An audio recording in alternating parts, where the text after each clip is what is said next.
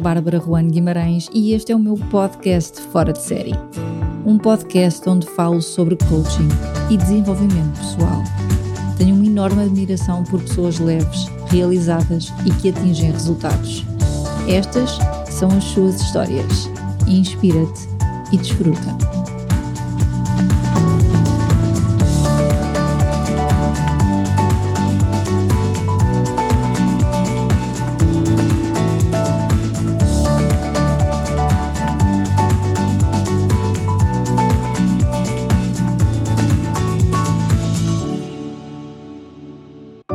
Olá e bem-vindos aqui ao episódio número 38 do nosso podcast Fora de Série.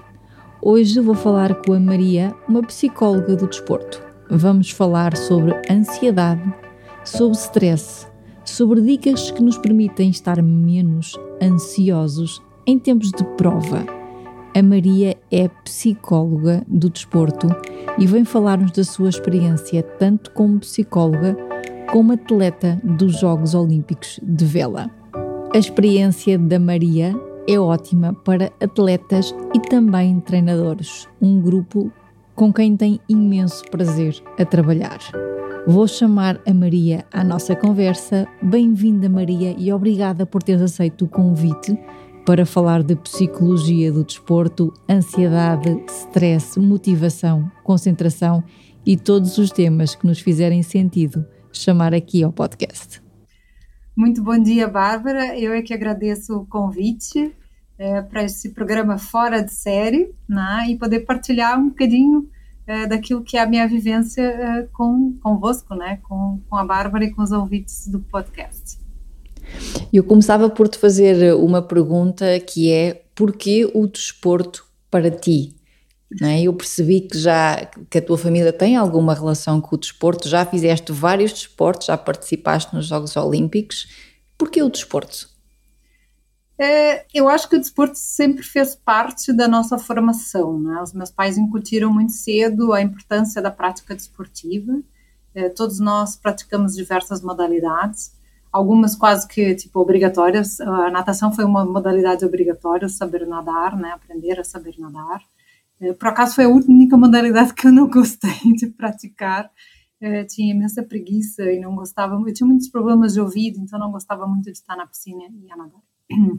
Mas nós fomos desafiados a praticar uma série de modalidades, pelo menos experimentar. Uh, e se a gente gostasse e quisesse permanecer, os meus pais sempre foram muito motivadores de que a gente continuasse.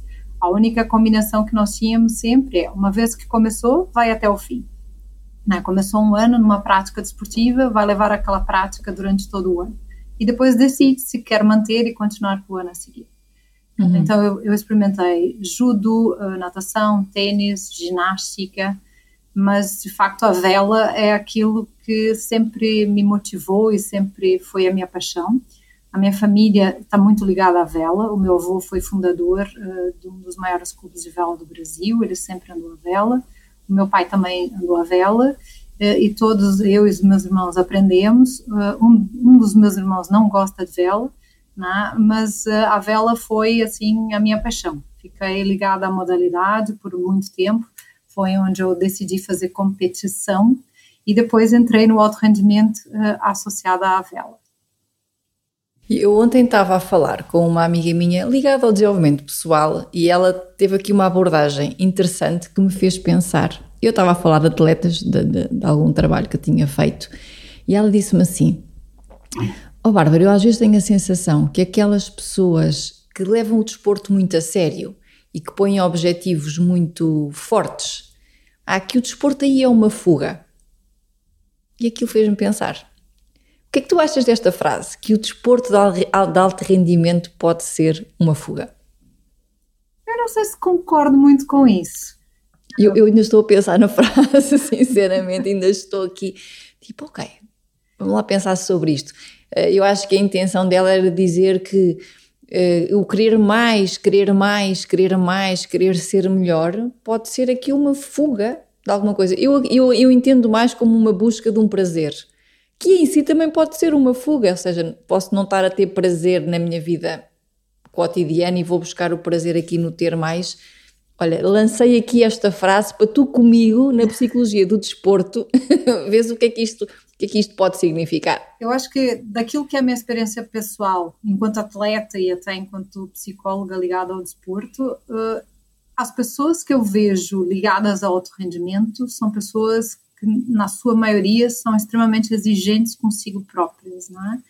Então, uh, buscam no desporto uh, mais uma forma, mais um meio para auto uh, se expressarem, né? a autoexpressão através do desporto.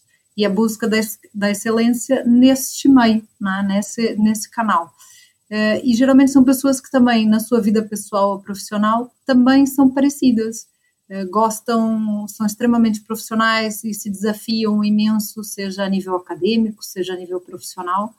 Então, eu acho que o drive de uma pessoa que já está ligada com o alto rendimento já é um drive de excelência, de busca da perfeição, de busca da autorrealização, de querer sempre fazer mais.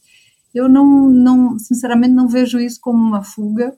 E os atletas que, que tive a oportunidade de acompanhar, ou de trabalhar, ou treinadores, também nunca relacionei como uma fuga. Vejo ao contrário. É mais um, um canal para que a gente possa buscar a excelência. São pessoas que são extremamente motivadas à, à, busca da excelência e da autorrealização. Uhum. Sim, eu ontem agora falaste aí de perfeccionismo e de excelência e eu estava no treino de tiro com o Francisco e estávamos a falar sobre pressão. E de facto, uh, uh, o, o, o que é que é o perfeccionismo? Se o perfeccionismo é algo bom, algo mau, muitas vezes diz que ser perfeccionista é mau, no entanto, ser perfeccionista, na nossa perspectiva, é algo bom, é algo, é querer ser melhor. A pressão, no meu entender, a pressão existe quando tu sentes que não tens os recursos necessários para atingir aquele objetivo ou aquela perfeição a que te propões. É isto na psicologia do desporto. A pressão é este espaço ou este gap entre os recursos que eu tenho agora e aquilo que eu quero. Será? Acho que sim, é, com, sim. com isso já concordo. Eu acho uhum. que todos nós buscamos, uh, o ser humano por si só uh, tem a necessidade de demonstrar competência né, e, e, da autorrealização. E quando nós somos perfeccionistas, uh, nós buscamos essa, demonstrar essa competência ou a busca da autorrealização de uma forma ainda mais elevada. E acho que realmente a pressão acontece quando nós avaliamos que os recursos que nós temos não são suficientes para a gente chegar uh, nesta perfeição ou nessa autorrealização, seja isso que for para aquela pessoa. Né? Cada um uhum. tem o seu significado ou tem os seus próprios objetivos. Então, eu acho que a gente lida mal com a pressão quando nós realmente avaliamos que nós não temos os recursos necessários e aí não sabemos como é que vamos lidar com essa situação, né? o nosso nível de exigência é demasiado elevado e não lidamos muito bem se percebemos que não vamos conseguir chegar lá. Mas eu não vejo o perfeccionismo como uma coisa negativa. Eu acho que se a gente consegue é, colocar o perfeccionismo como uma busca sempre por querer ser melhor ou realizar mais, e conseguimos lidar com a pressão e com as exigências de, de conseguir de fato alcançar esses objetivos, é uma coisa boa. O que não é bom é quando, de facto, nós não conseguimos uh, alcançar ou não conseguimos lidar uh, com essas exigências e com os constrangimentos que acontecem no caminho. É? Quando somos uh, demasiados exigentes conosco próprios e também nos deparamos com dificuldades ou com constrangimentos e não conseguimos dar a volta, é? porque estabelecemos aquele objetivo super elevado não conseguimos avaliar o processo e uh, quando a gente não chega lá ou quando não consegue contornar os obstáculos, isso pode ser realmente uma coisa negativa. Como é que tu lidas com a pressão, Maria? Quais são os teus pontos fortes ou quais são as tuas rotinas? Tu gostas de rotinas? Já falámos uh, sobre isso. Como é que lidas com a pressão? Eu acho que eu lido bem com a pressão. Eu sou uma pessoa muito exigente comigo mesma, sou extremamente perfeccionista. É, tenho os meus maus momentos, como é óbvio, ninguém é perfeito, eu também uh, tenho uh, as minhas dificuldades. Quando eu avalio uh, que realmente o percurso não está a decorrer conforme eu tinha planeado, ou seja, quando eu vejo a pressão acontecendo, eu tento sempre avaliar o momento e estabelecer novos objetivos. O estabelecimento de objetivos é uma coisa muito importante para mim, é a forma que me ajuda muito a lidar com todo o processo e com todos os constrangimentos. Então, eu vejo, por exemplo, é, eu, eu, eu, eu, me envolvo em demasiados projetos, estou sempre com muitas coisas por fazer, e aí às vezes a pressão é aquela do deadline, né? eu tenho que cumprir uh, um deadline para entregar um projeto, ou então de conseguir fazer aquele projeto e, e querer que aquilo seja o melhor possível. E aí eu começo sempre uh, a ver aquelas coisas acontecendo, o objetivo, a data está a chegar, e às vezes eu não tenho tudo pronto, ou não está como eu gostaria que estivesse, e antes de entrar já no modo de estresse, ok, vai chegar e eu não estou pronta, eu tento sentar e reavaliar. Mas o que, que eu fiz até aqui? Né? De que forma uh, que eu lidei com essa situação? Como é que já foi no passado? Uh, por exemplo, um exemplo fácil, né? Eu tenho uma formação uh, para apresentar, tenho um trabalho para concluir, tenho que preparar esta apresentação ela é daqui a três, quatro dias e eu não tenho tudo pronto. Então eu tenho que avaliar o que, que eu fiz até ali, o que é que está pronto, se está bom, está mal, muitas vezes eu quero que seja sempre o melhor né, possível. E não existe isso, né? Eu aprendi uma coisa muito importante, foi meu marido que me ensinou isso, que o ótimo é inimigo do bom. Né? Eu busco sempre o ótimo e eu passava demasiado tempo a sofrer com isso, de, de tentar fazer com que, que a minha apresentação fosse a melhor possível, comatar todas as lacunas, querer conseguir que as pessoas compreendessem exatamente aquilo que eu queria transmitir. É, isso nem sempre é possível, não existe, né? essa perfeição não existe. Então, tentar avaliar quais são os meus pontos fortes e fracos, é, de que forma eu posso fazer isso e qual é a melhor maneira de o fazer. E isso me ajudou a trazer mais tranquilidade para esse uh, para o estresse que eu tinha em relação a querer ter sempre o melhor trabalho, o melhor projeto e fazer a melhor apresentação possível, uh, conseguir entregar o melhor trabalho possível. Né? Então eu uhum. consigo sempre uh, avaliar, reestabelecer objetivos e tentar a partir dali tirar o melhor proveito possível da situação. Uhum. Explodir faz bem, Maria? Depende. Né? Ok. Eu acho que a descarga emocional de uma explosão nunca é boa. Né? É, okay. Vem aquela descarga, a gente sofre uhum. muito, ela tem uma consequência física e emocional muito grande. Eu já fui uma pessoa de muitas explosões, né? principalmente eh, na adolescência. A imaturidade é, é, nos traz isso, né? É, quando nós somos mais jovens, não sabemos controlar muito bem as nossas emoções mas eu aprendi que isso não era uma coisa boa. Né? Eu tinha essa explosão e depois ficava arrasado. Então, aprendi a controlar melhor as minhas emoções. Mas tem situações que às vezes é preciso explodir para deixar vir para fora, né? Uhum. Eu, eu trabalho com pessoas que são muitas vezes muito reservadas em relação aos seus afetos e aos seus sentimentos, que não conseguem modular muito bem o afeto né? Estão sempre muito. Uh, castram muito aquilo que sentem, não põem para fora, não deixam transparecer. E aí, uh, quando chega uma altura, acabam por explodir.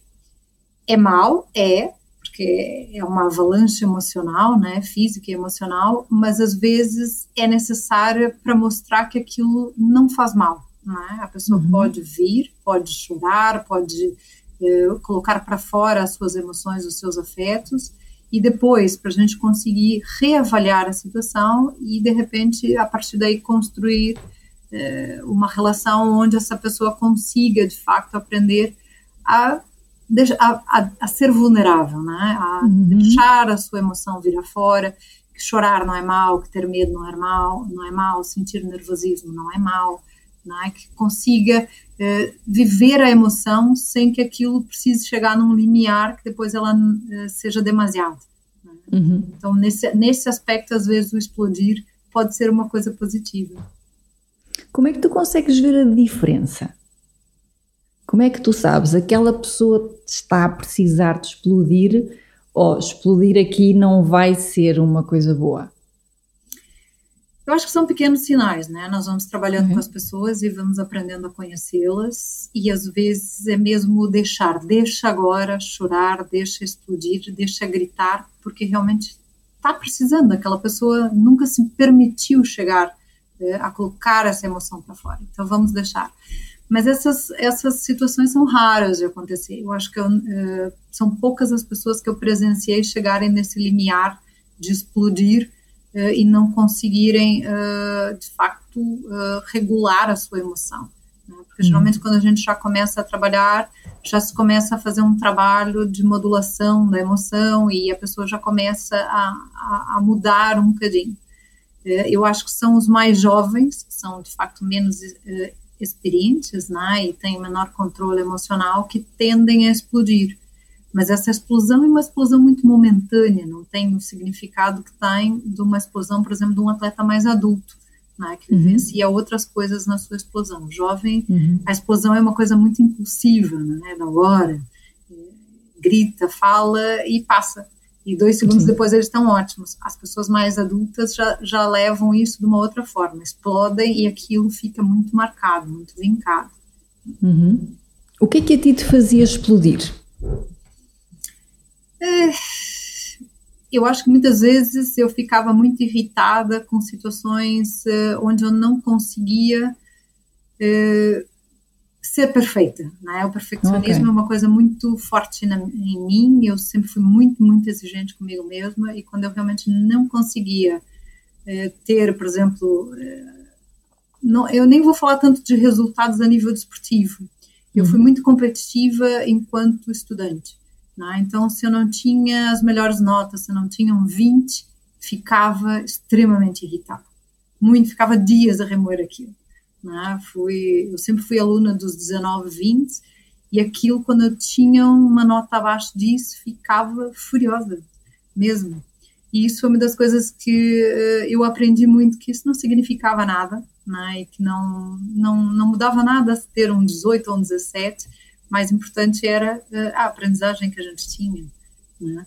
E engraçado que isso no desporto não era assim. Eu tinha muito prazer em competir. Uh, se a competição não corria tão bem ou se o resultado não era entre os primeiros, aquilo não me mudava muito. Não, não apesar é, de ser competitiva e de ser perfeccionista. Uhum. Mas uh, o resultado em si, a nível desportivo, não era uma coisa que eu valorizasse tanto. Fazia muito, eu sempre fiz muito desporto pelo prazer do desporto. Tu não valorizavas muito o desporto, mas foste aos Jogos Olímpicos. Uh, explica, explica-me lá, explica-me lá como é que isso aconteceu. Uh, eu acho que quando nós somos crianças e fazemos desporto, os Jogos Olímpicos sempre têm um impacto Sim. muito grande, mesmo quando nós Sim. não somos desportistas, né? Eh, quando eu assistia os Jogos Olímpicos, era uma coisa, era uma imagem muito gira. Eu sempre gostei muito de ver a ginástica e achava aquilo sensacional e ver os atletas e as medalhas, mas eu nunca tinha me imaginado participando de uns Jogos Olímpicos. Eu acho que eu nunca tive essa ambição enquanto praticante de esporte. Gostava de fazer, de competir, gostava das, das regatas e das competições, como é óbvio, ficava contente com bons resultados, mas eu não era uma coisa que eu olhasse assim, uau, vou querer fazer isso e vou, vou aos Jogos Olímpicos. Eu acho que isso aconteceu mais naturalmente. Eh, como é que isso aconteceu? Eu navegava numa, numa classe de barco e eu nunca me achei assim a pessoa a melhor a, com as melhores competências técnicas uh, na vela, mas eu treinei muito. É? Eu tinha o tamanho para navegar naquele tipo de barco, eu treinei muito, então eu consegui ter bons resultados nesse barco e fui representar o Brasil uh, nos Jogos Pan-Americanos, que é uma competição muito importante a nível da América né, que é, é, quase que fosse, como se fossem os mini Jogos Olímpicos, tem cerimônia de abertura, tem delegações, tem medalhas, é, todo atleta que tem um bom resultado nessa competição é, é, um atleta que tem muito destaque no país, eu lembro que eu fui medalha de bronze nessa competição, e quando eu voltei da competição, recebi imensas homenagens, a chave da cidade que foi entregue lá pelo prefeito, que é o correspondente à, à Câmara, né? Teve direito a passeio em carro de bombeiro e essas coisas todas. E foi só ali que eu realizei que de repente, uau, se calhar eu consigo fazer uh, alguma coisa mais além disso. E entrei, quando eu comecei o projeto Olímpico, foi muito sem ter a ambição que eu realmente ia conseguir. Foi no, durante o percurso do primeiro ano que eu me dei conta que, sim senhor, aquilo se calhar era um objetivo que eu conseguia alcançar. E então eu trabalhei muito para aquele objetivo. Eu já era licenciada na altura, já tinha terminado a faculdade, trabalhava como psicóloga clínica e do trabalho das organizações. E larguei tudo, parei, eh, larguei mesmo o trabalho e me dediquei durante seis anos a, a, ao alto rendimento e ao desporto. Não fiz outra coisa a não ser uh, treinar e competir. E realmente o apuramento para os Jogos Olímpicos uh, soube como uma medalha de ouro porque é muito difícil, é uma coisa difícil, né? E acho que eu trabalhei tanto para aquilo que eu fiquei tão contente com aquele resultado de conseguir ir aos Jogos Olímpicos que depois chegando lá qualquer resultado que fosse eu estava contente, estava satisfeita porque eu uhum. tinha conseguido o objetivo que para mim era tão importante que era o, o chegar lá, né? E eu acho que até eu consegui desfrutar imenso da competição, porque eu estava uh, com um sentimento muito bom de autorrealização. Eu tinha conseguido alcançar um objetivo que era muito difícil. Então, eu, o objetivo que eu coloquei depois para os Jogos Olímpicos foi o de desfrutar a competição.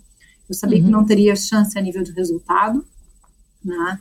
não estava assim no nível para conseguir obter medalhas, nem, nem diplomas olímpicos, nem nada eu, eu navegava em outro barco já, um barco duplo, com uma parceira. Eh, ela era muito, sempre foi muito talentosa, é uma, é uma, uma jovem velejadora que desde cedo conseguiu excelentes resultados, tanto é que depois que eu deixei de andar a vela com ela, ela foi medalhada de bronze nos Jogos Olímpicos, e nós, eh, essa primeira participação, nós tínhamos muito claro eh, que o, o, o mais importante foi, foi realmente o apuramento. Lá que a gente, a gente sabia não é aquela coisa, ah, é, de repente, do atletismo, que eu vou chegar lá e vou correr os 100 metros e vou ser uma pessoa que ninguém nunca ouviu falar e vou conseguir me autossuperar e vou ganhar uma medalha. A vela é uma modalidade que tem muitas provas, né? são, são 12 regatas, e uh, tem-se que manter uma constância muito grande nessas regatas para realmente estar ali na zona das medalhas ou, dos, ou pelo menos dos diplomas olímpicos, que são os oito primeiros classificados. E a gente sabia que a gente não estava nesse nível. Né? Então, o nosso objetivo para os Jogos foi, de facto, tentar fazer as melhores regatas possíveis, mas, acima de tudo, desfrutar muito dessa participação e, de, e dessa experiência, né, da aprendizagem. E isso foi muito importante. Né? Como é que se deixa um trabalho, Maria, para, para nos dedicarmos ao desporto? É que isso é, é, um, é um desafio para muitas pessoas, ou deixar o trabalho para dedicar ao desporto, ou mesmo deixar os estudos para dedicar ao desporto. Como é que foi a tua decisão? Como é que foi a tua escolha? Como é que se faz isso? Eu acho que a minha decisão não foi uma decisão difícil. Ela coincidiu uhum. com uma fase uh, profissional que estava mais difícil. Eu não estava me sentindo uh, motivada no meu trabalho. A empresa onde eu trabalhava estava passando por uma série de reestruturações é, e eu uh, resolvi sair da empresa. Eu fiz uma primeira seleção para a equipe olímpica brasileira e nós vencemos sem quase treinar, sem nada. E aquilo foi tão bom, me deu uma motivação tão grande que eu decidi que naquele momento eu estava muito mais interessada em tentar uh, fazer esta campanha olímpica do que continuar num trabalho estável que de repente poderia uh, trazer outro tipo de, de resultados né, a nível profissional e até resultado financeiro, mas eu resolvi que eu já tinha 27 anos e que ou eu me dedicava ali e fazia alguma coisa e apostava nisso naquela altura, ou depois ia ser muito mais difícil. Embora a vela seja uma modalidade que permita eh, que os atletas ainda naveguem, uh, mesmo uh, mais velhos, né, mais tarde, consigam ainda fazer participações olímpicas. Mas eu decidi que era ali e agora. Então eu larguei tudo mesmo eh, tive a sorte e o privilégio de contar com muita ajuda da minha família, né? eu tive pai trocínio, uhum. e não é barato, a vela é uma modalidade que a gente pode dizer que não é barata, eh, porque precisa ter barcos, é preciso ter uma série de coisas. Foi uma campanha olímpica bastante eh, cara, não, não, vou, não vou aqui dourar a pílula, e realmente a vela não é não, não tem como ser uma modalidade barata. A gente precisava ter um barco no Brasil, outro na Europa, para treinar e poder participar das maiores competições que são todas feitas na Europa. Então, uh, tanto os nossos pais, né, meu e da minha parceira, uh, suportaram essa campanha e foi assim um privilégio poder fazer isso. Né? Uhum. Foi bem importante, mas uh, não é uma decisão fácil. Para mim foi, uhum. mas eu sei que não é uhum. é uma decisão fácil, principalmente okay. em modalidades onde o apoio é muito pouco Sim. muito restrito e trocar um futuro profissional por uma incerteza uh, não é a gente não toma essa decisão uh, de ânimo leve né? eu acho que tem que Sim. todo mundo pondera muito e eu vejo muitos jovens hoje em dia com até certo talento ou, ou com capacidade para seguir num, num, projeto desses mas que diante da realidade da falta de apoio da falta de perspectiva né, uh, nem entram no projeto porque, e desistem do sonho, não é? Uhum. Porque Sim. quando se deparam com, com uma realidade, é, principalmente no, aqui, acho que em Portugal é um pouco melhor, mas no Brasil, um atleta olímpico uh, não tem nenhuma certeza, né? Os apoios chegam, mas chegam tarde, uh, os salários são muito reduzidos. Uh, hoje está um bocadinho melhor, né? A vela, principalmente no Brasil, é uma modalidade de muito êxito, é a, é a, é a modalidade que mais medalhas olímpicas trouxe para o país até hoje. Uhum. É, portanto, é uma modalidade muito valorizada. Mas para chegar a ser um atleta profissional, tens que ter muitos resultados. É? Então, a, a, parte da base está muito mal ainda estruturada, porque não permite que os atletas lá cheguem. É? Uhum. E aí, tomar essa decisão, principalmente quando uh, existem muitas incertezas profissionais e uma instabilidade, é difícil. Mesmo aqui, quando a gente fala dos atletas olímpicos aqui, apesar deles terem bolsas olímpicas, eles sabem que isso não é suficiente, isso não é garantia de nada. Né? Depois, uhum. Eh, quando a carreira chegar ao fim, se eles não fizerem durante esse percurso um planeamento eh, do que é que eles vão fazer a seguir, né? quando já não conseguirem mais competir, podem se deparar com uma situação muito complicada, né? porque depois a, continuidade de uma pessoa que de repente teve quatro ou cinco ou seis ciclos olímpicos uh, só a fazer desporto, quem é que vai contratar uma pessoa dessa? É? O que, que eles uhum. vão fazer? Que que, se eles não se preparam para isso, eh, vão ter muita dificuldade a seguir. É? tu tinhas essa, essa estratégia, Maria, tu sabias que eu vou fazer, disseste seis anos de desporto, tu tinhas a estratégia do que é que eu vou fazer a seguir? Sabias que eram seis anos? Ou foram seis anos por acaso e depois aconteceu? Eu não sabia que eram seis anos. O que, que aconteceu? Quando eu participei desses Jogos Pan-Americanos, foi uma das primeiras vezes que eu me deparei com a importância do treino mental. Eu tive imensa dificuldade na competição. Eh, eu, no primeiro dia de competição desses Jogos Pan-Americanos, na primeira regata, né, na primeira prova de todas, eu eu cheguei no campo de regatas, eu, eu, fiz a análise do campo de regatas e sabia tudo que eu deveria fazer. Eu dei uma, eu tive uma boa largada, mas passado 10 minutos, quando eu olho assim, eu estava uh, muito mal posicionada e aquilo me deu um pânico. Eu disse, meu Deus, o que, que eu estou fazendo aqui? Eu estou em último lugar, que vergonha! Eu estou representando meu país, eu vou ficar em último. Eu não devia ter vindo, que horror!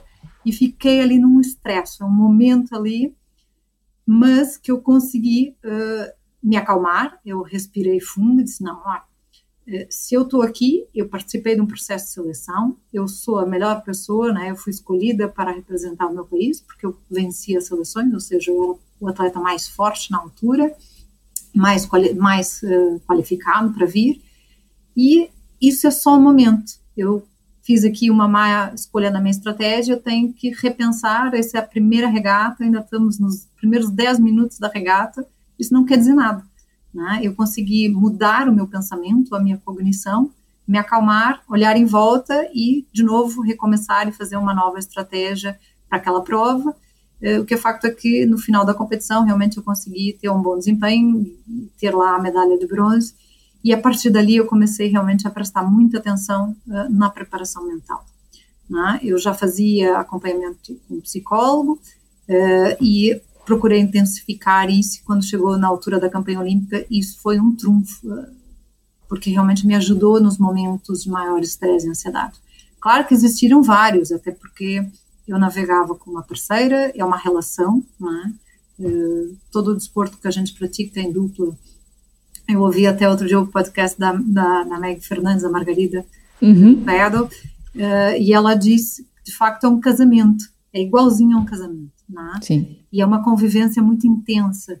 Então tem os mesmos problemas, problemas de comunicação, problemas de objetivos, uh, e acho que isso me ajudou imenso, embora não a gente tenha passado por várias fases boas e más. É? E a, a, parte boa é que a gente conseguiu indo uh, ultrapassar isso. E eu não tinha pensado, quando eu encarei o projeto olímpico, eu não pensei no futuro. Eu disse, eu quero fazer isso agora e vou ver o que é que dá. Mas, coincidentemente, no último ano, que foi o ano dos Jogos, eh, eu já sabia que eu queria fazer eh, psicologia do desporto. Né? Queria okay. investir nessa área. E foi o motivo pelo qual eu vim para Portugal, porque eu avaliei onde é que no Brasil não existia ainda uma especialização em psicologia do desporto. Quando eu olhei e fiz uma análise, eu, eu descobri que em Portugal tinha um dos melhores mestrados em psicologia do desporto do mundo. É, era o melhor mestrado europeu, tinha uma série de professores internacionais que integravam o currículo das aulas do mestrado. Então, eu me candidatei ao mestrado em Portugal. E fui selecionada para o mestrado. E até foi uma coisa engraçada porque o ano dos jogos foi um ano que eu viajei imenso, passei muito pouco tempo em casa e mal cheguei eh, da participação olímpica tive uma semana em casa e me mudei para Portugal, né, para fazer o mestrado. e tinha colocado na minha cabeça, ok, eu agora vou me dedicar à psicologia do desporto e deixar lá essa fase do atleta para trás. Uhum. E quando eu chego aqui, eu me mudei, eu vinha de seis anos a andar à vela todos os dias ao ar livre, a treinar, e de repente eu me dou, eu, eu, eu, eu me deparo numa sala de aula, né, trancada, e aquilo foi muito difícil também. Assim, Imagino, o que, que eu estou aqui fazendo? Né? E foi uma, um processo de adaptação num país novo, numa nova cultura, numa nova realidade. Por mais que digam que o Brasil e Portugal é a mesma língua e que nós uh, temos tudo muito parecido, não é bem assim. Né? É uma nova adaptação. Uh, e eu cheguei a questionar muitas vezes: né? será que eu estou no caminho certo? Eu tinha muita saudade de voltar a competir. E até passado um ano, em 2001, eu fiz um retorno com a minha parceira, quando eu vou, eu vou muitas vezes ao Brasil, quando eu fui ao Brasil, ela já tinha tentado navegar com outras pessoas, não tinha corrido muito bem, e tinha lá uma, uma competição, e ela disse, ah, quem sabe a gente corre isso. Eu disse, ah, mas eu nem treinei, nem nada, né, nem vai dar. Ela, mas, ah, vou, vamos embora. E nós uh, fizemos a competição, e aquilo correu tão bem, tão bem, tão bem, que ela me lançou um desafio de voltar a competir. Né? E a gente, então, teve novamente mais um ano uh, competindo, foi um ano muito complicado, porque eu passava parte do tempo no Brasil, outra parte em Portugal, no mestrado. Quando eu estava aqui, eu tinha um sentimento de culpa porque eu não estava treinando. Quando eu estava lá, eu tinha um sentimento de culpa porque eu não estava me dedicando ao mestrado. Então foi bastante difícil. E isso chegou uh, no final, eu, a gente voltou a integrar a equipe olímpica e nessa altura surgiu um patrocínio. E eu fui muito pressionada, olha, uh, a gente precisa treinar mais, porque a gente já fez uma participação olímpica, mas agora, se é para ir outra vez, é realmente para ter um bom resultado. Né? E eu parei e pensei assim, eu tenho 32 anos, né? Uh, eu, já não, eu já não posso uh, pedir um suporte do meu pai ou da minha mãe para me ajudarem, né? o patrocínio, uh, de facto já tinha uma proposta de patrocínio na altura, mas eu realmente pensei, o que, que eu vou fazer a seguir, o que, que eu quero fazer? E coincidiu com o momento que eu tive uma proposta de trabalho aqui em Portugal uh, para gerir o centro de alto rendimento de um clube de vela, o Naval de Cascais, e eu parei e disse assim, não, uh, eu acho que agora eu quero mesmo é me dedicar a uma parte mais profissional, eu achei que já não tinha mais idade para estar a navegar né, no alto rendimento, eu, já, eu também tinha algumas lesões, então, achei que naquele momento da minha vida fazia muito mais sentido para mim, e o que estava me motivando mais, de facto, era me dedicar à minha, à minha área profissional. Mas não foi uma escolha fácil. Né? Eu, durante um mês, eh, sofri imenso pensando, eu conversei com muita gente, eu analisei os prós e os contras, eu chorei, eh, tive imensa dificuldade de tomar essa decisão, mas foi uma decisão que eu tomei pensada mesmo. Uhum. Eu não tenho, eu não vou conseguir fazer isso. Né? Não consigo levar as duas coisas ao mesmo tempo. E eu realmente estava muito motivada para uh, o meu trabalho aqui. Eu tinha esse desafio novo e queria mesmo uh, abraçar esse desafio. Então a gente acabou por uh, deixar a, a, dupla, né, a parceria. Ela seguiu, seguiu com outras pessoas. Teve uma parceria de sucesso que foi muito giro, porque resultou numa medalha nos Jogos de Pequim. Né, uhum. E nós nos damos super bem até hoje, somos muito parceiras falamos sempre e é muito giro isso também, né? Que de certa forma eu me sinto também acompanhando e fazendo parte. Né? embora uhum. não tenha estado presente no barco. Falaste aí quando estavas nesse momento em que largaste e passados 10 minutos começaram os teus pensamentos a vir, não é? Eh, falaste aí imensas coisas que nós, que nós estudamos nesta área, que é como é que tu lidas com os teus pensamentos, não é? De que forma é que tu podes pô-los a funcionar a teu favor, aquela hum, questão do coaching, o que é que está a acontecer, não é? O que é que eu quero que aconteça, como é que eu faço para chegar lá. E também falaste da importância, que, que aí viste de facto a importância de um psicólogo do desporto.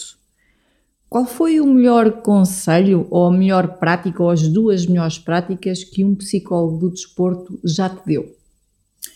É, eu não, enquanto atleta, eu não tive um acompanhamento de um psicólogo do desporto, né? até porque uhum. a psicologia do Brasil, do desporto no Brasil, uh, ainda estava gatinhando, não existia quase ninguém trabalhando nessa área lá. Eu tive um acompanhamento de um psicólogo. Né? Ok. Uh, uhum. E ele, o que eu aprendi muito com esse psicólogo foi a, primeiro, identificar as minhas emoções, né? aquilo que eu estava sentindo no momento, poder nomear isso, que é o que é que isso, uh, o que é que é essa emoção, qual é o significado que isso tem, né? É, qual é o meu pensamento, a minha cognição, para eu conseguir alterar isso se realmente isso estivesse uh, interferindo de uma forma uh, mais prejudicial. Né? Por exemplo, nesse exemplo prático do, do, dessa regata, foi, é o self-talk, né? são os pensamentos que estavam perturbando, eram pensamentos negativos, uh, claro que estavam associados ao valor, né, ao significado que eu tinha daquela competição, eu estava representando o meu país numa competição muito importante e não queria uh, ter um mau resultado, porque isso, para mim, naquela altura, era uma coisa que era vergonha, né, eu uhum. vim aqui e não, não, não conseguia ter um bom desempenho. Então, eu tive que parar, pensar, analisar o que, que, o que, que eu estava pensando naquele momento, qual era o significado, é, olhar para o meu próprio percurso, né? Saber que eu tinha treinado, saber que eu tinha me dedicado, que eu tinha sido escolhida por era a melhor na altura, né? E que eu tenho capacidades e competências e conseguir interpretar que aquilo era um momento daquela competição que eu conseguia dar a volta àquilo. Então, uh, foi todo um processo, né? E isso eu aprendi com um psicólogo, uh, não foi um psicólogo do desporto, mas e, a aprendizagem é, serve para todas as áreas da vida, não é? Porque realmente eu me deparava também com situações semelhantes a nível profissional.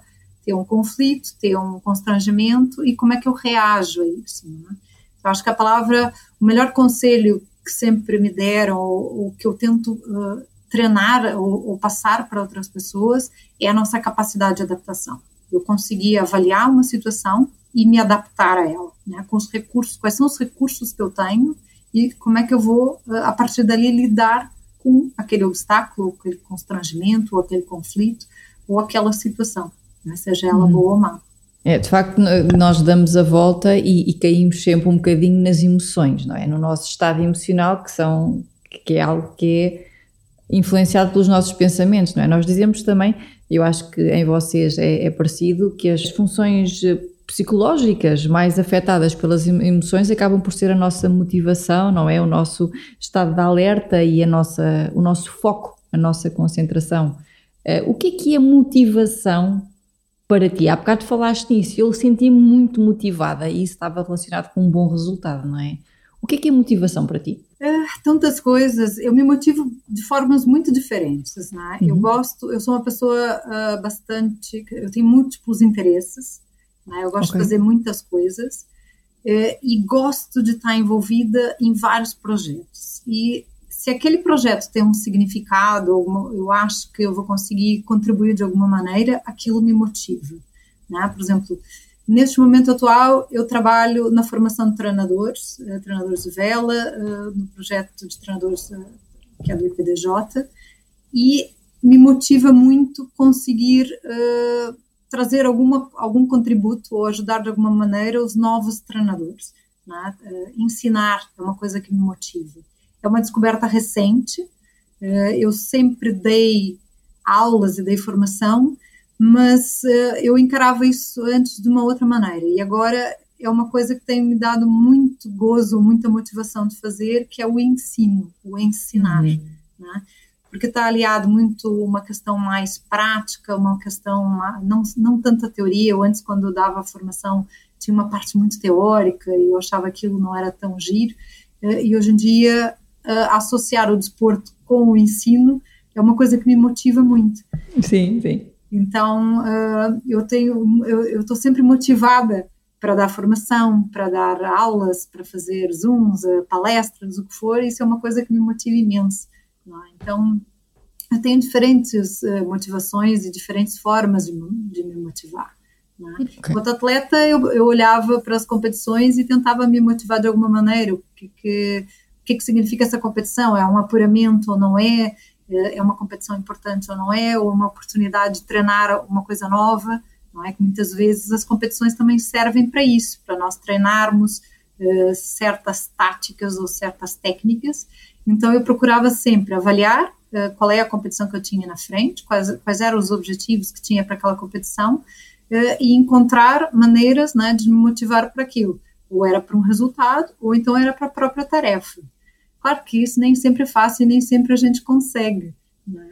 Às uhum. vezes, eu, por exemplo, eu sabia que ia ter uma competição num lugar extremamente frio, eu não gosto de frio, né? sabia que ia fazer regatas com chuva e com muito frio, tinha que encontrar uma outra maneira de me motivar, eh, sabendo que aquilo ia ser bastante sofrido, né? Porque às vezes o pessoal acha, ah, andar de barco é tudo muito gira, é, é aquele mundo do glamour, é muito chique, mas não é bem assim. Tem dias eh, de competição com chuva e com frio que são muito difíceis. Né? E o que é que te motivava nesses dias, Maria? Como é que tu saías da cama e dizias assim, eu vou apanhar frio, eu vou apanhar chuva, ah, mas eu vou na mesma. O que é que te motivava nesses dias? Ah, eu sempre pensava muito, ok, essa competição é, é o quê, né? É, um, é mais uma etapa para um apuramento, é mais uma coisa, vamos treinar aqui, vamos usar as velas novas e vamos ver como é que estão as velas novas, ou então eu vou treinar um, um movimento diferente no barco, porque esse local é o ideal para isso, tem, tem pouca onda, ou tem vento mais fraco, então aquilo me, já me desafiava. Claro que tem dias que se consegue, tem dias não. tem dias em que não encontras nada. Ah, okay. Também, eu sou treinadora de vela e, tem, e não tem coisa pior para um treinador de vela passar o dia inteiro num barco a motor, né, observando os atletas, do que uh, dias de chuva. Né? Isso é muito Sim. mal. É muito mal mesmo. Né? Pode estar frio, pode estar vento, mas chovendo é péssimo. Sim. É, mas eu acho que a gente, eu, eu vou na mesma, às vezes eu não tenho motivação nenhuma, mas vou. Mas quando chego lá e lá estou, eu sempre encontro alguma coisa para observar, para aprender ou para conseguir ter um material para depois analisar com os atletas. E acho que no fim do dia é tão giro, é tão gratificante que eu esqueço essa parte do, da chuva, do frio e da preguiça que pode ter antes de, de ir. Sim, ou seja, o, o, algo novo, as aprendizagens, não é? É uma coisa que te motiva e o crescimento, ver o progresso, analisar o progresso, independentemente do resto, é algo que tu consegues agarrar para te motivar. É, é eu, sou, eu sou uma pessoa muito virada para o processo, eu não sou muito de resultado, okay. eu não, okay. não ligo muito. Lá está, mesmo uhum. uh, mais cedo na competição, quando eu era realmente atleta, né? Uh, os resultados em si nunca me motivaram. Eu adoro o processo adoro. Sim, eu também sou um bocadinho assim. É, e enquanto treinador e agora como formador e como psicóloga, eu adoro ver o processo de crescimento. Eu trabalho muito com treinadores, trabalho mais com treinadores do que com atletas, até porque, porque eu acho que, primeiro, Uh, trabalhando com os treinadores é uma forma de abranger mais os atletas, né? porque eles têm um contato mais direto e consigo chegar a mais pessoas trabalhando com os treinadores. Mas o que mais uh, eu gosto de ver é o crescimento pessoal dos treinadores porque uhum. na sua maioria eles começam muito jovens, são imaturos, né? E ver uh, eles crescerem, conseguirem uh, se transformar né? e aprender com, com, o percurso, com as suas dificuldades e crescerem, é uma coisa que me motiva imenso. Adoro, adoro, adoro, adoro. Tenho o maior prazer em trabalhar com treinadores. Acho um desafio muito giro e, é, e esse foi um dos motivos um dos motivos que me levou a, a estar uh, envolvida na formação de treinadores. Se pudesses escolher agora, escolherias a Maria atleta ou a Maria treinadora? Se tudo fosse possível.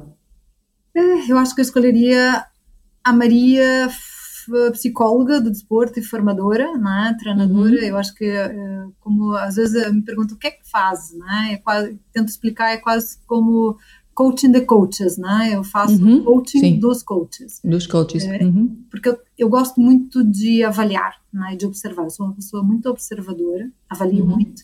Né? Uhum. Eu acho que as pessoas não podem interpretar isso como, ah, ela já está me interpretando, a psicóloga já está aqui me analisando. Não. É só descrever, não é? é eu observo muito e vejo muitas coisas. Né? É, a, acho que a maturidade, para não dizer a velhice, traz é, coisas positivas, que é essa capacidade de analisar e perceber muitas coisas. Então, eu gosto muito desse processo. E eu vejo muitas vezes lá aqueles treinadores mais inexperientes, eu sei que eles vão cometer ali um erro, vão fazer alguma coisa, mas eu deixo acontecer na mesma, porque é o processo dele, ele tem que passar por aquilo. Então eu gosto muito desse processo e acho que gosto de estar nesse papel. Mas é muito fácil dizer isso agora, né? Que eu já sou mais velha, já passei. Mas, se calhar eh, a, a, parte da Maria Atleta também é muito importante aqui, né? Ela conta uhum. muito para. Da história, pessoa, não é? Para essa pessoa que eu sou hoje e para a análise que eu faço hoje, eh, se calhar não conseguia ser de outra maneira se não tivesse vivido isso enquanto atleta. É? Tem essa, acho que tem essa vantagem de ter vivido os dois lados. Eu vivi o lado de atleta, vivi o lado de treinadora e agora tenho a questão de ser psicóloga. Eu acho que eu junto as três coisas é? e consigo ter aqui, um, não vou dizer que é uma vantagem, uhum. porque eu acho que uhum. todos nós temos competências, mesmo eu conheço treinadores, excelentes treinadores que não foram grandes atletas, né? não foram bons uhum. jogadores, mas são ótimos treinadores. E também conheço o inverso, grandes atletas, bons atletas, que depois enveredam por uma carreira de treinador e não são bons treinadores, não, não sabem sim. comunicar, não sabem transmitir. Então, mas eu acho muito giro isso de conseguir ter a, a visão de todos os lados. É? Eu, eu, tenho a visão do lado atleta, tenho a visão do lado treinador, e tenho a visão do psicólogo e tento conjugar essas coisas para conseguir uh, ter a melhor, uh, o melhor acompanhamento possível ou, ou, tentar ajudar da melhor forma. Estavas a falar nisso, eu estava-me a lembrar aqui de um exemplo que eu, que eu vejo como tu que é de uma grande importância. Eu estava a ver um filme, um vídeo também de uma prova de, um, de uma atleta e estávamos apenas a observar. E é engraçado como eu imagino que tanto atletas como treinadores, ao ver um vídeo de uma prova e nós queremos só descrever o processo, começam a julgar e a avaliar, não é? Ali foi mal, ali não sei o quê, ali devia ter feito isto. E eu disse: não, vamos apenas descrever. E as pessoas têm dificuldade em descrever isso, mas descrever o que é isso? Não é bom, não é mau, não é assim, não é, não, é só dizer assim: a mão estava assim, a cabeça estava assim, o ombro estava assim, a postura estava assim, é descrever, porque depois dessa descrição e sabendo o que funciona para aquele determinado movimento, nós podemos dizer, ok, comparativamente, eu tinha os ombros mais à frente e resulta quando eu tenho os ombros mais atrás. E esta, esta parte descritiva, é, para mim, é fundamental e percebo que no teu contexto também é mais ou menos isto, é vamos descrever.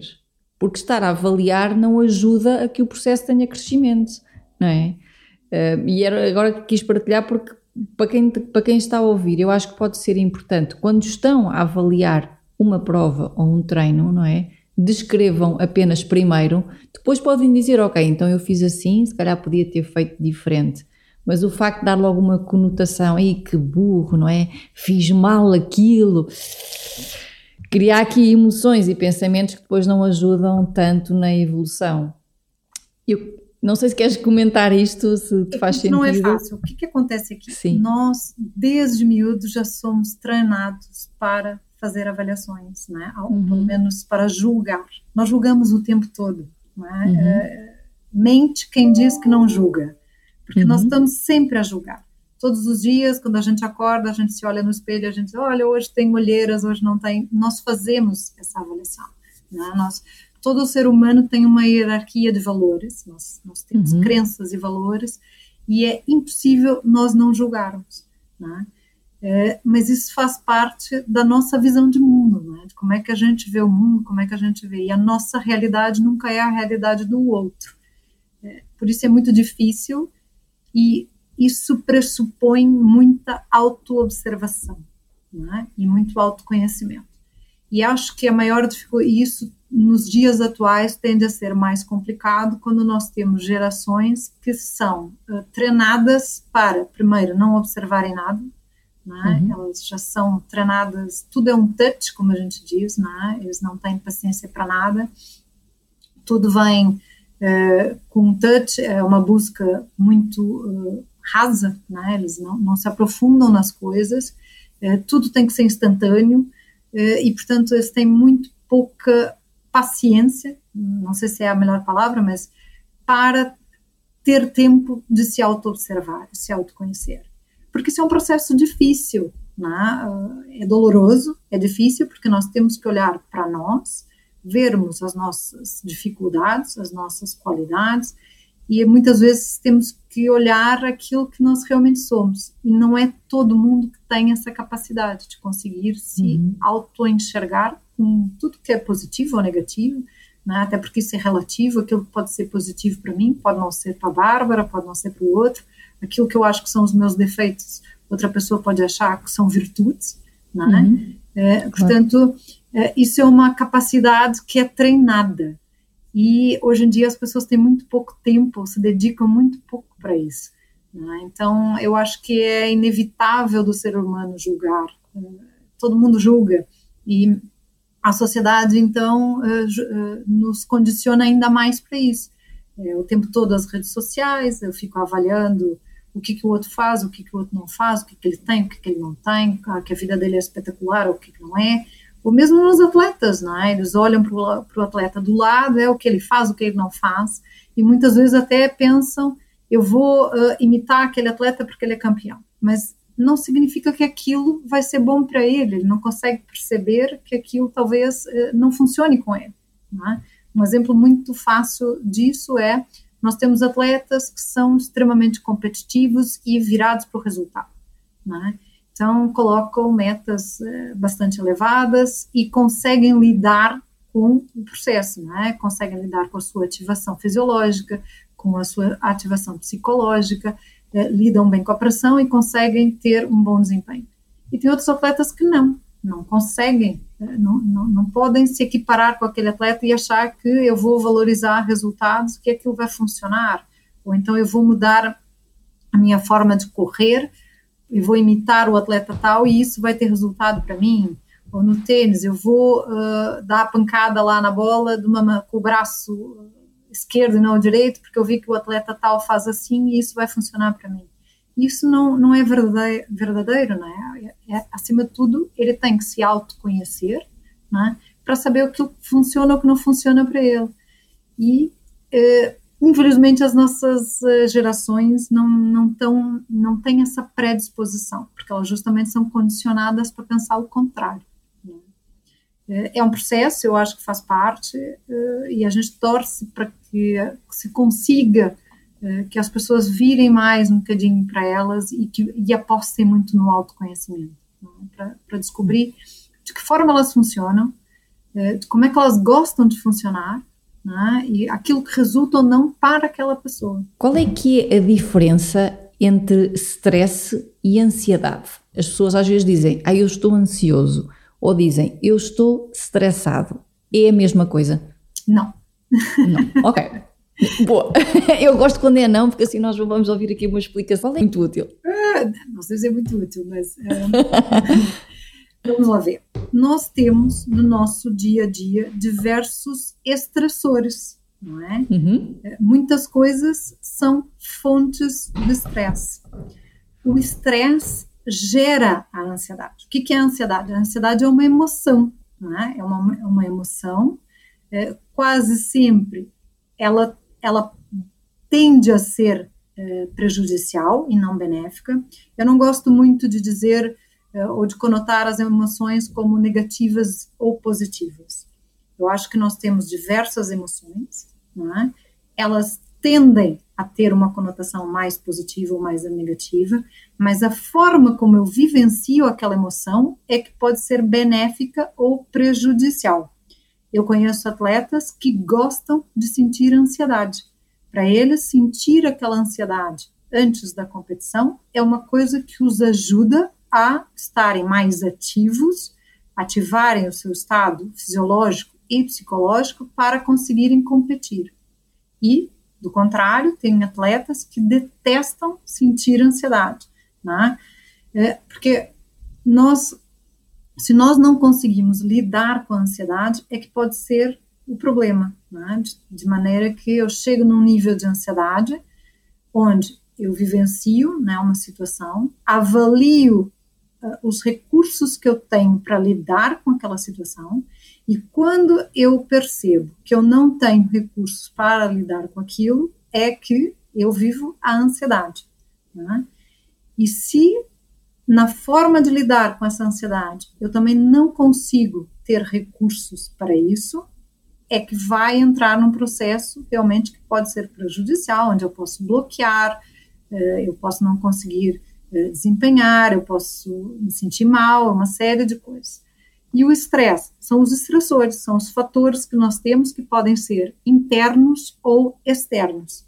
Por exemplo, na competição, eu tenho como fatores uh, internos né, do próprio atleta a minha condição física, né, eu saber que de repente eu tive uma lesão antes da competição, pode ser um fator de estresse, de eu achar que eu não tive tempo de me recuperar para competir, e este fator de estresse, se eu achar, ok, eu não me, eu não me preparei da melhor maneira para competir, quando eu chego lá na competição, isso vai me gerar ansiedade, né, e aí que pode uh, ou ter uh, um, um, efeito muito prejudicial, a ponto de eu bloquear e não conseguir competir, ou eu posso ter recursos para lidar com isso.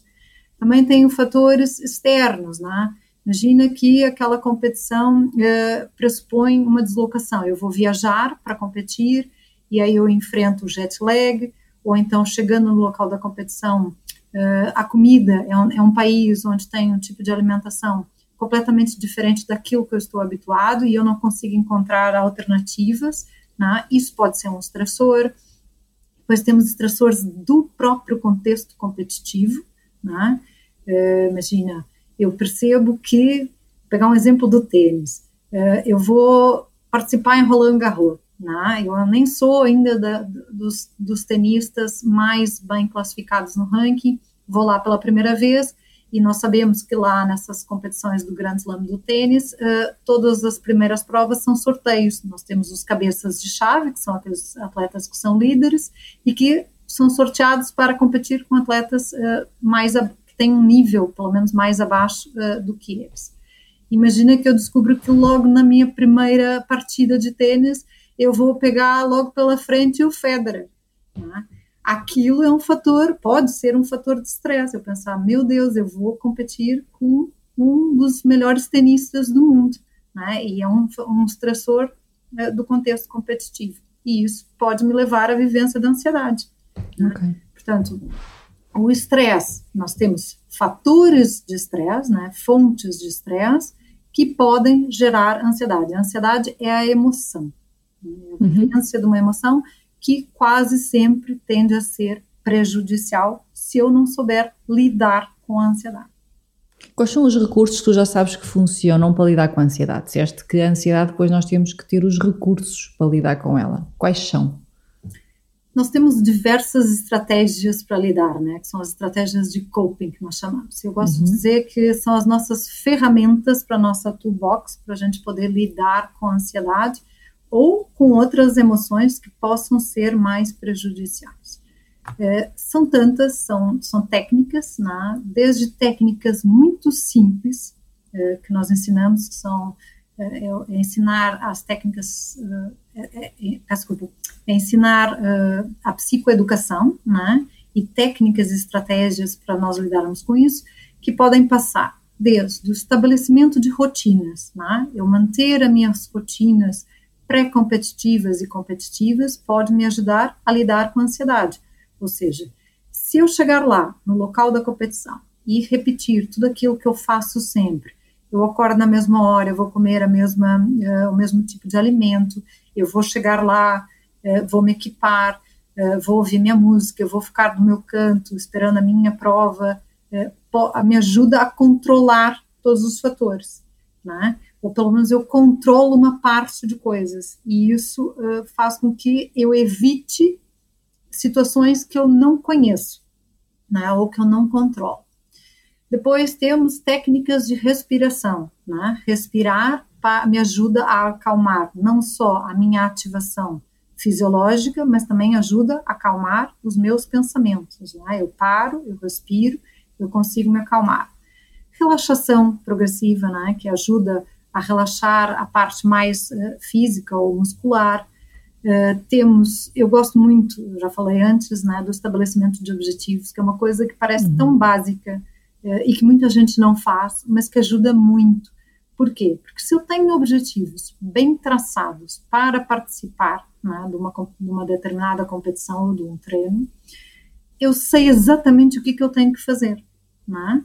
E eu tenho as minhas expectativas alinhadas com aquele objetivo. E isso evita com que eu sinta ansiedade, ou seja, eu estou a controlar mais um fator que pode ser desencadeador de ansiedade. É, depois temos técnicas é, um pouquinho mais, não vou dizer avançadas, mas técnicas mais específicas, como a visualização, que me ajuda uh, a visualizar né, uma prova. Eu posso usar a visualização não só para uh, ver o evento, né, eu vejo como é que vai ser o local do evento, eu imagino como é que vai ser aquela competição, o que é que vai acontecer, eu posso me visualizar eh, fazendo o movimento, né? Imagina na situação do tiro, como a Bárbara falou, né? A Bárbara faz tiro. Então, eu me imagino chegando no local da, da competição, me equipando, preparando a minha arma, eh, eu vou rever as minhas miras, e tudo isso faz com que eu baixe os meus níveis de ansiedade, porque eu estou a rever a situação, eu sei exatamente o que, que eu tenho que fazer, né, o que é que vai acontecer, e aquilo não é desconhecido para mim, eu sei como é que eu tenho que, que, que, desempenhar ou me comportar, e como é que as coisas vão acontecer, e isso me ajuda a acalmar a ansiedade. Né? Uh, depois temos técnicas, uh, até, por exemplo, de, de sensibilização somática, né? Uh, que a gente chama isso em psicologia, é eu me acostumar ao estressor. Eh, transpondo para o desporto, pode ser uma coisa tão simples quanto: eu tenho um atleta que vai participar pela primeira vez num campeonato nacional e ele está extremamente ansioso com esta participação. Então, de repente, se eu tiver a oportunidade, de levá-lo no local onde a competição vai se desenrolar, para ele ver aquele ambiente, ele saber onde é que ficam as bancadas, onde é que fica a quadra onde ele vai desempenhar, uh, e faz, fazê-lo uh, imaginar quem é que vai estar ali, quem é o público que vai estar, onde é que vai estar o árbitro, né, o, o júri, tudo isso ajuda a eu conhecer melhor a situação e isso faz também reduzir os meus níveis de ansiedade, porque passa a ser uma coisa mais conhecida. Geralmente o desconhecido, né, ou aquilo que a é gente É o que provoca mais ansiedade, né? É o que provoca mais ansiedade, porque a gente não Sim. está à espera, a gente não sabe uhum. o que, que é. Né? Nós não sabemos como vamos lidar. Tem muitas e muitas técnicas que podem ser utilizadas. O mais importante aqui é uh, o atleta conhecer as técnicas e tentar a gente descobrir o que é que funciona melhor para aquele atleta. Né? Tem atletas que gostam, por exemplo, de utilizar a visualização e tem atletas que não gostam. Né? Tem muita dificuldade de se imaginar, ou, ou desempenhando, ou imaginar a própria situação. Né?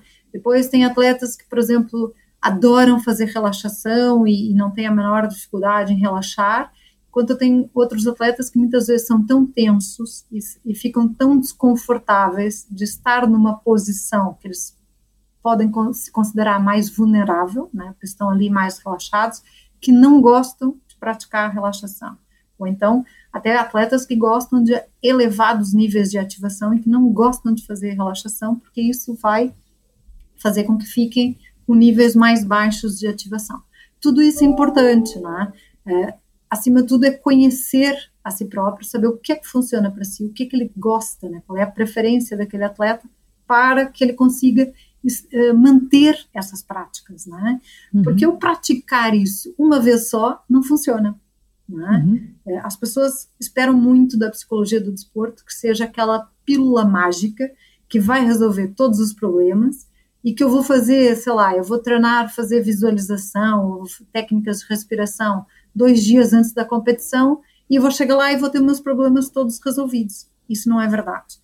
É, treinar as competências uh, psicoemocionais é tão importante quanto treinar as competências técnicas, táticas e as competências físicas. Né? E se eu não treiná-las, eu não vou conseguir utilizar. É? Okay. Uh, outro uhum. dia uh, me perguntaram, ah, uh, eu queria que acompanhasse um atleta numa competição. Disse, mas como assim?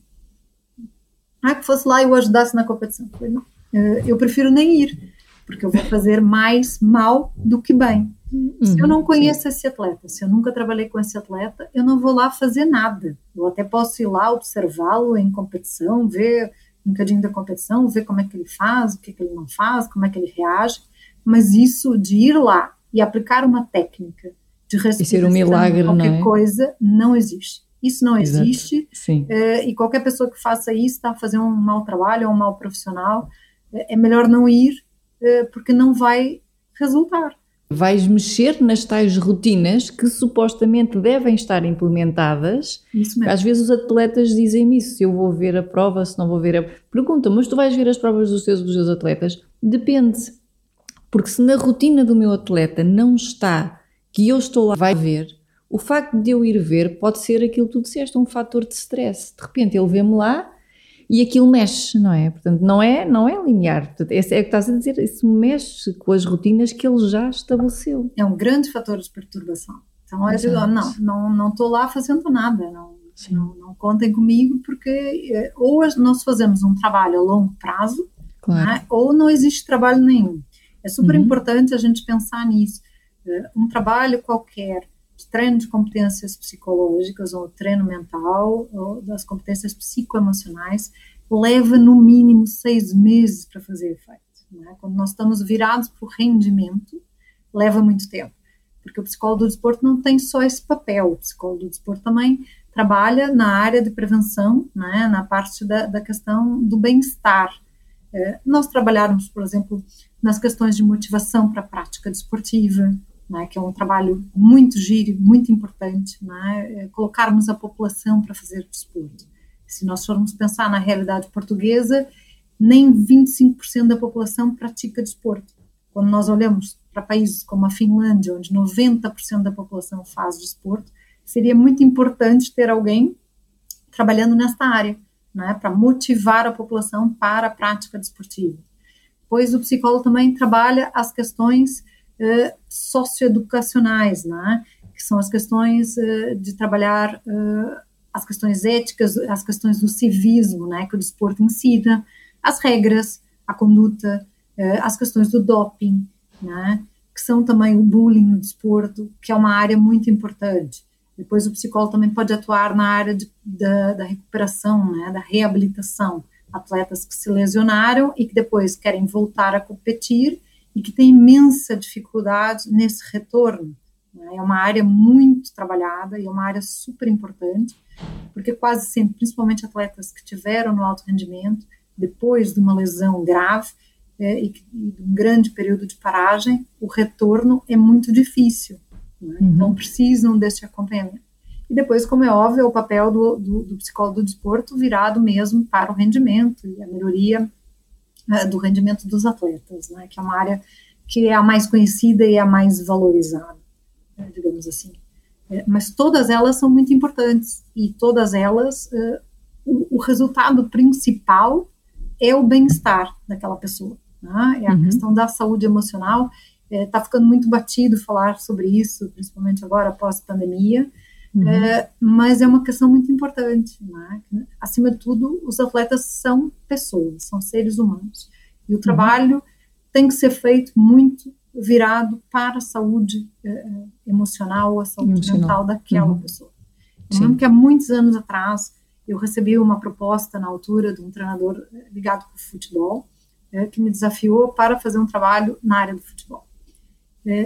E eu, na altura, pensei, isso realmente é um trabalho que dá prestígio trabalhar com futebol, né? dá muita projeção.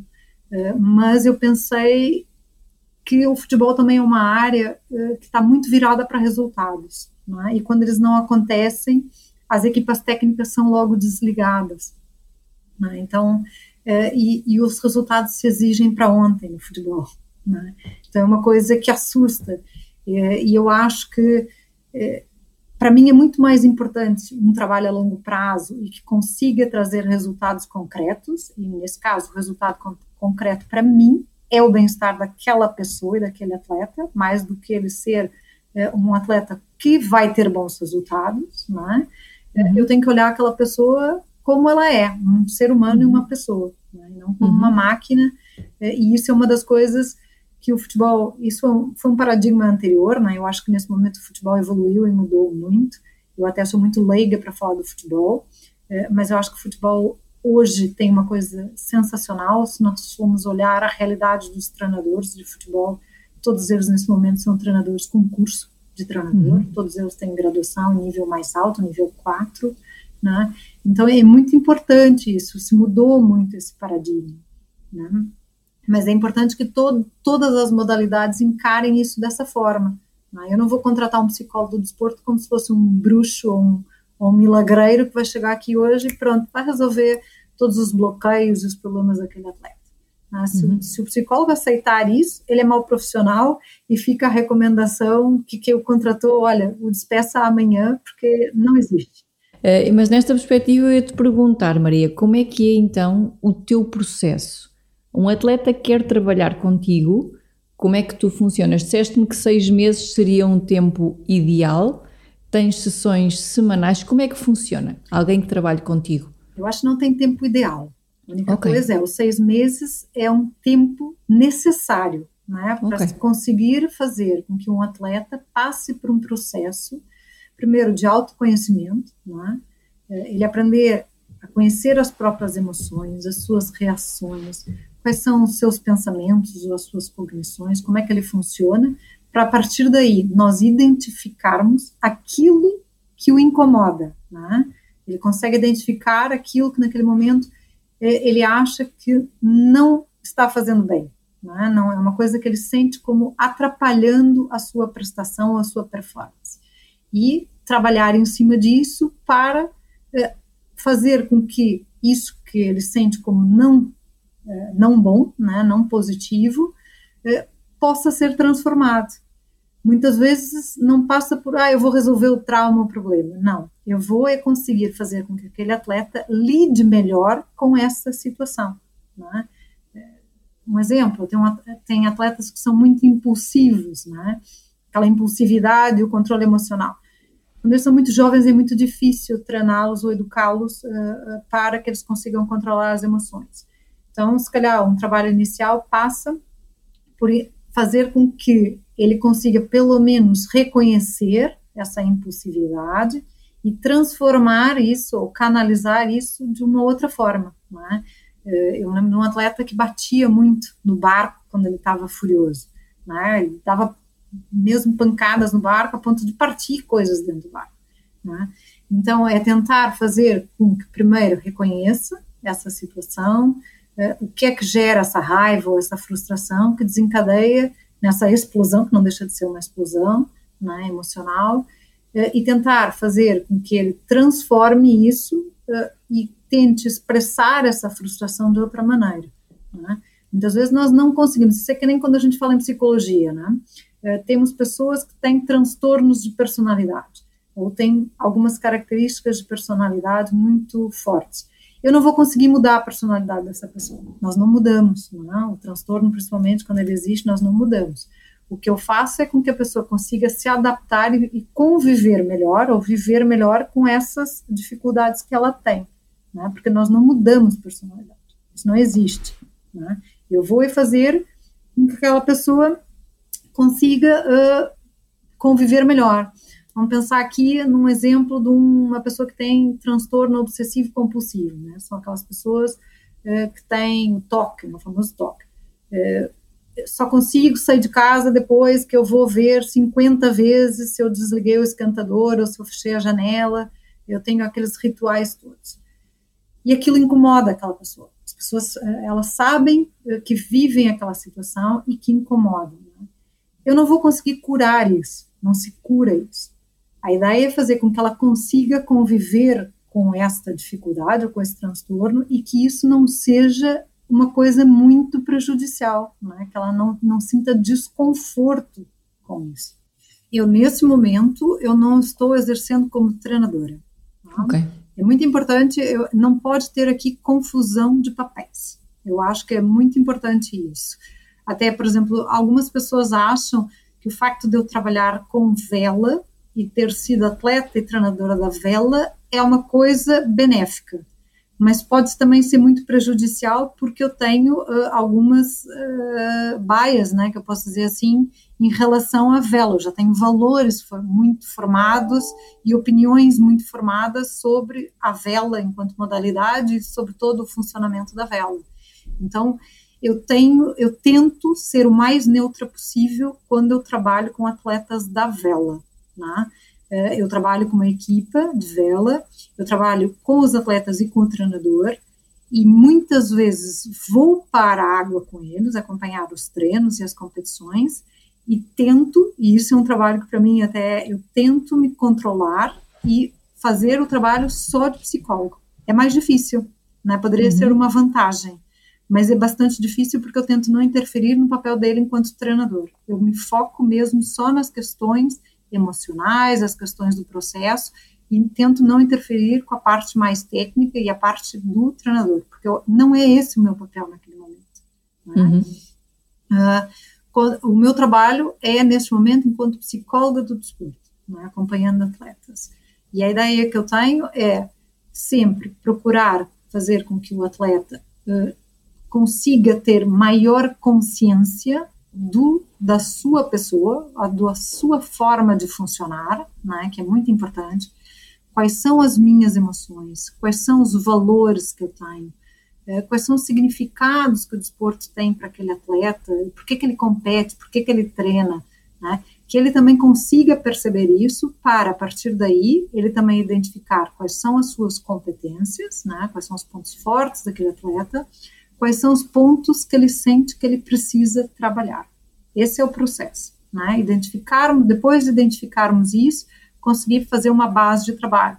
Ou seja, se nesse momento um atleta identifica que ele tem uma maior dificuldade com questões emocionais, estabelecer objetivos de como é que nós vamos trabalhar isso.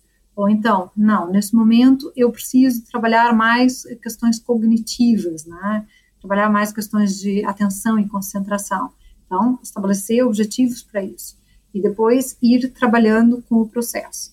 É, mas de forma nenhuma tento ser treinador, até porque trabalho com modalidades onde eu realmente não sou treinadora e não tenho conhecimento uhum. técnico uhum. para interferir aí. É? Uhum. é muito importante nós trabalharmos em equipa multidisciplinar. É, acho que o treinador é um colega, ele integra a equipa multidisciplinar como eu. Claro que é, também tem que entender que o treinador tem um papel ali. Ele é que lidera aquela equipe. Né? Ele gera a equipe no dia a dia e ele lidera a equipe. A ideia é nós trabalharmos em conjunto, né? todos os processos. É, eu tenho que saber muito é, quais são os momentos do treino, né? quando ele faz o planeamento da época, da época com todos os ciclos de treino, os microciclos, mesociclos, macrociclos, o que é que ele vai trabalhar em cada altura do ano, eu tenho que saber disso, porque eu também vou introduzir nestes ciclos de treino o trabalho que vai ser realizado. Eu não posso querer, eh, por exemplo, trabalhar eh, controle emocional numa altura que ele está exigindo muito dos atletas em outra situação mais técnica. Né? O nosso trabalho tem que estar alinhado. Eh, se ele está a trabalhar alguma técnica específica, eu também tenho que estar alinhada com essa técnica, porque senão nós vamos estar a puxar para lados opostos. Né? Se eu quero trabalhar concentração, atenção e concentração, eu também, ele também tem que estar uh, com exercícios ou com trabalho virado para isso, para proporcionar que esse trabalho se complemente, senão a gente não consegue fazer nada. Senão o atleta está sendo puxado por demasiados uh, lados e não consegue trabalhar nada, porque isso também cansa, é? Uhum. Exigente. Então, o trabalho tem que ser em conjunto. Também tem que ser Sim. em conjunto com o nutricionista, com o preparador físico, né? assim como o preparador físico não pode uh, colocar um trabalho de carga brutal uh, antes de um período competitivo, porque aquilo vai desgastar o atleta, o trabalho do psicólogo é, é igualzinho. Né? Eu não vou poder uhum. uh, botar uma carga muito grande de trabalho psicoemocional antes de um, de um, evento, porque senão daqui a um pouco o atleta chega muito cansado, né, muito arrebentado para aquela competição. Sim, é, é isso. É, o foco é muito o que é que está a acontecer agora, portanto, o que é que te fez vir até mim e quais são os objetivos para trabalhar isto que te fez chegar até mim. Uhum. Uh, Maria, este, este podcast já te vai aqui com uma hora e vinte, cheio de conteúdo que eu, que eu considero muito, muito interessante. Já conheci o teu trabalho, já assisti algumas palestras tuas e recomendo vivamente o trabalho da Maria. Eh, não queria e não quero ir embora sem te fazer a última pergunta, que eu imagino que tu já saibas qual é, porque já ouviste os podcasts anteriores, uh, sabes qual é, mas quero sair daqui com essa pergunta que é quem é que é a Maria fora de série? eu acho que pode parecer clichê, mas uh, uhum. eu acho que todos nós, todos os dias, somos fora de série. Não é? Uhum. Eu acho que viver é fora de série. É, acho que a Maria fora de série é aquela Maria que consegue equilibrar os pratinhos todos.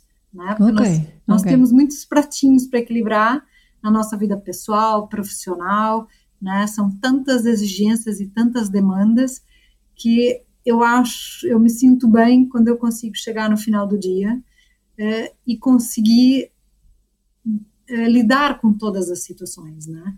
Não significa não passar por problemas, isso não existe, porque dificuldades nós temos todos os dias. Não existe aquela coisa de eu achar que, ah, o dia que eu tiver o emprego perfeito, o dia que eu tiver bem de saúde, o dia que eu tiver muito dinheiro, isso não existe, né? Porque sempre vai acontecer alguma coisa na nossa vida é, que é uma exigência, é um, é um obstáculo, é uma, uma coisa que nós vamos ter que ultrapassar, né?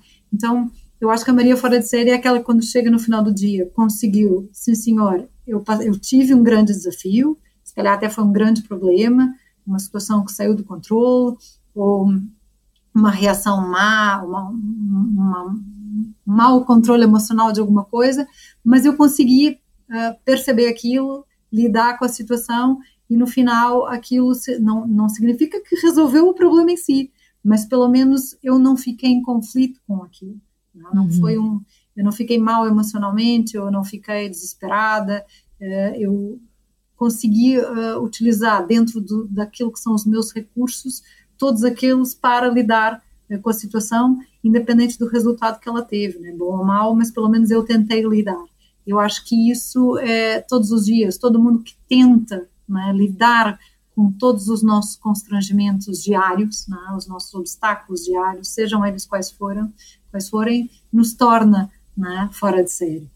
Muito, muito obrigada pelo teu tempo, muitos parabéns pelo teu trabalho e um beijinho muito grande. obrigada, Bárbara, obrigada a todos uh, e conto uh, que a gente continue a se encontrar por aí. Um beijinho grande, Maria. Um beijinho grande, Bárbara, obrigada mais uma vez pelo convite e sucesso. Obrigada, obrigada.